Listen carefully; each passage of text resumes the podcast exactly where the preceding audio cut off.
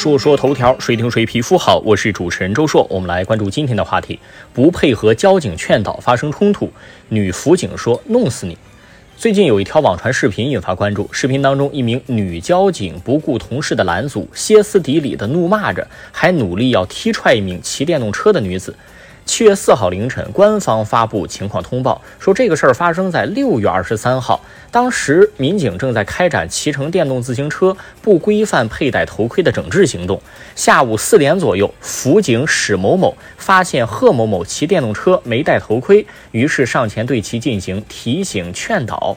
贺某某拒不配合劝导，与史某某就是这辅警发生争执和肢体冲突，造成史某某手部擦伤。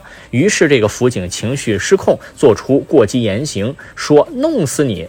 被共同执勤的同事及时制止，这个事儿啊都做的不对，谁更不对呢？我觉得应该从公权力约束角度着手。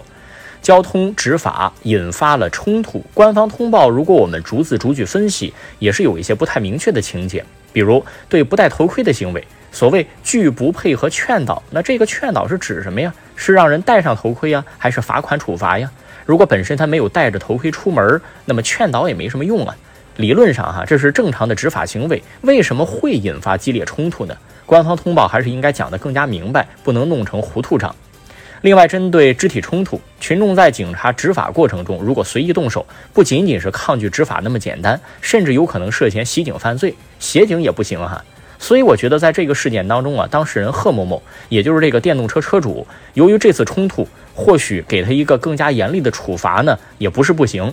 那至于协警史某某，他也应该经过培训呢，在执法过程当中，如果被执法对象存在一些激烈情绪反抗之类的，你可以采用更加规范的手段进行流程化处理，而不是对着骂起来。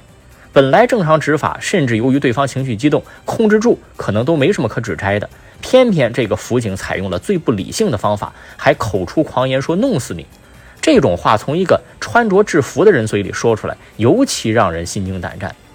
最后执行公务的活动当中，身份标签非常明显，要理性区分一般争吵和粗暴执法。警察当然是普通人，也会产生情绪不稳定的情况，但是在执法过程当中，这种克制就是属于职业素养的一种表现。当你代表着国家权力的时候，就必须要尽最大努力保持对这个身份的认同。说说头条，谁听谁皮肤好？我是主持人周硕，下期节目咱们接着说。